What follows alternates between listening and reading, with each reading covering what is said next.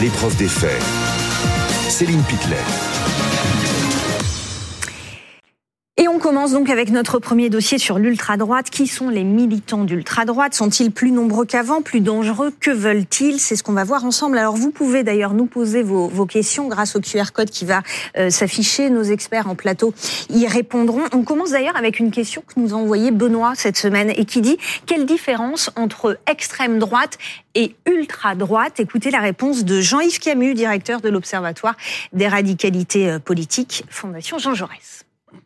L'ultra-droite, c'est un terme qui a été forgé par les services de police et les services de renseignement intérieur pour décrire tout ce qui est à droite des partis euh, Rassemblement national et Reconquête et qui agit en dehors du cadre parlementaire par euh, petits groupes qui, depuis les dissolutions de générations identitaires, du bastion social, d'un certain nombre d'autres mouvements, ont essaimé dans la plupart des métropoles françaises, de plus en plus aussi dans des villes petites et moyennes, avec des effectifs qui varient d'une dizaine de militants actifs à une cinquantaine. C'est plus à Lyon, par exemple. Euh, Benoît va même plus loin dans cette question, notre téléspectateur, euh, téléspectateur pardon, il nous dit les militants ultra de Lyon sont issus des rangs de l'extrême droite. Non. Qu'est-ce qu'on lui répond, Eric Poulia? Est-ce que dans l'extrême droite, il y a un vivier pour cette mouvance ultra? Aujourd'hui, l'extrême droite, au sens politique du terme, comme ça a été bien rappelé par euh, M. Camus, effectivement, l'extrême droite, c'est le champ démocratique et l'ultra droite, c'est ce qui se place en dehors du champ démocratique. Et l'extrême droite aujourd'hui a plutôt tendance à dresser une cloison entre l'ultra droite et l'extrême droite, puisqu'elle est en recherche de de disons de banalisation ou en tout cas de dédiabolisation comme on l'a dit. Vous parlez là du Rassemblement national. Par exemple. Hum. Donc les gros bras de l'ultra droite aujourd'hui, elle préfère les laisser généralement euh, loin. Alors, quel est le positionnement des individus qui relèvent de l'ultra-droite? Quelles sont leurs idées? Écoutez Jean-Yves Camus.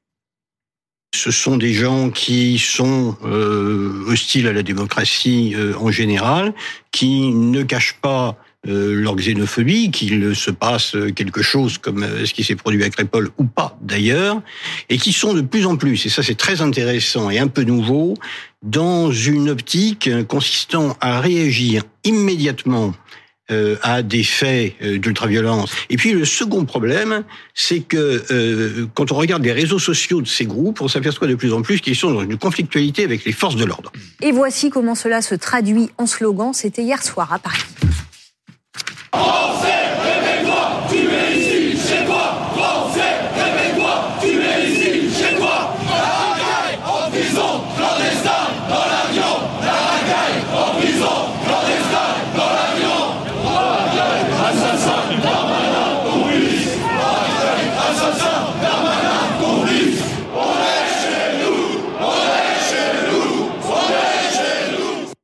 Poulia, ils ont quel âge ces manifestants d'ultra-droite? Ils vivent où? Est-ce qu'on peut dresser un, portrait?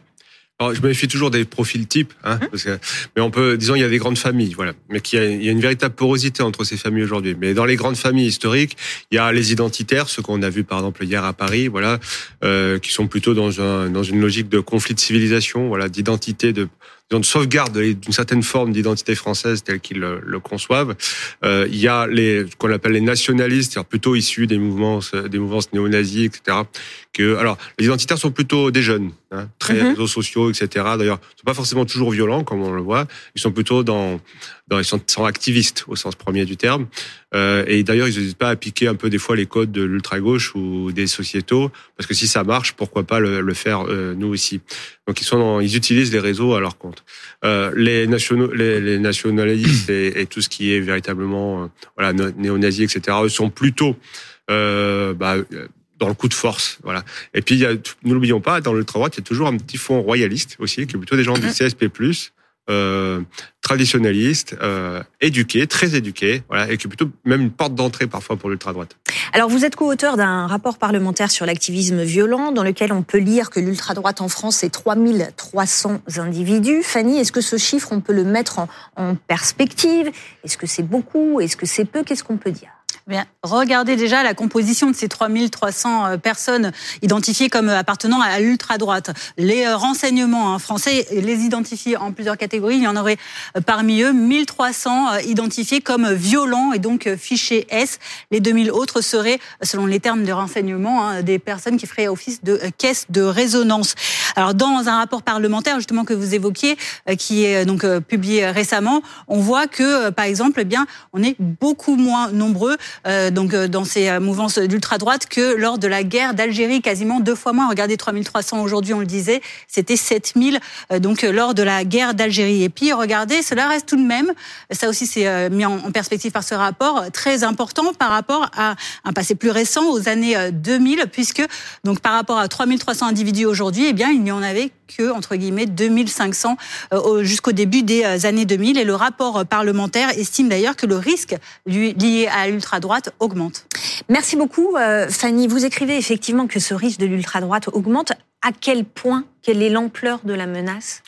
Il ne faut pas oublier qu'on parle quand même de, que de 3000 personnes. Hein. Alors elles sont certes ultra violentes, mais c'est quand même une population qui, comme on l'a vu, reste assez stable euh, malgré tout.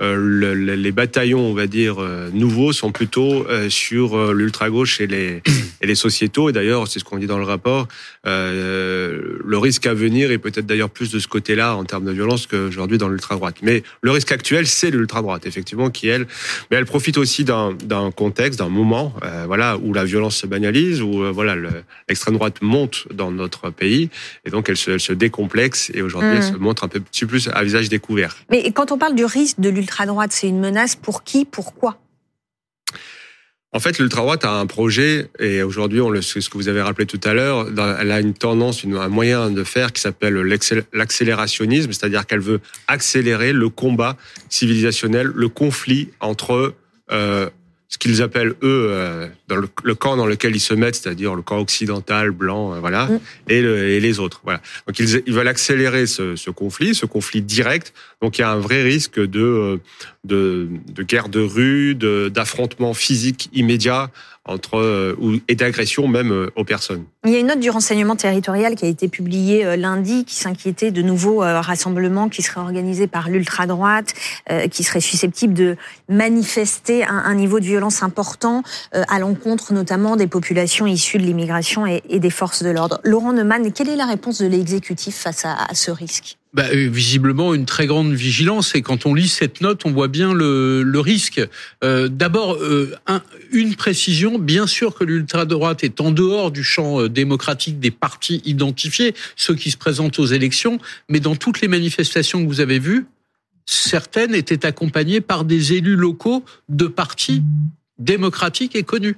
Euh, je pense par exemple à Annecy, on a vu des membres de Génération Z proches de Reconquête et d'Éric Zemmour. Mmh. À Albi, on a vu des élus locaux euh, proches du Rassemblement national. Donc euh, c'est a priori séparé, mais en réalité, on voit bien qu'il y a une forme de, de, porosité. La deuxième chose, et c'est ce qui inquiète pour répondre à votre question, le, le, le, le renseignement intérieur, c'est ce qui s'est passé la semaine dernière à Dublin dans la nuit de jeudi à vendredi. Il semble que ces faits de guérilla urbaine menés par ce qu'on appelle là-bas, euh, alors on l'appelle pas l'ultra-droite, mais euh, en tout cas de l'extrême droite, souvent des hooligans euh, qui ont envie d'en découdre, il semble que ces faits et d'une certaine manière libérer euh, d'autres actes qui ont lieu sur le territoire français, la multiplication de, de, ces, de ces manifestations. Et puis la troisième chose, parce qu'il faut le dire aussi, la plupart de ces manifestations sont non violentes, mais l'ultra-droite telle qu'on vient de la définir, pardon, euh, l'État considère qu'elle est à l'origine de 13 tentatives d'attentats sur le sol français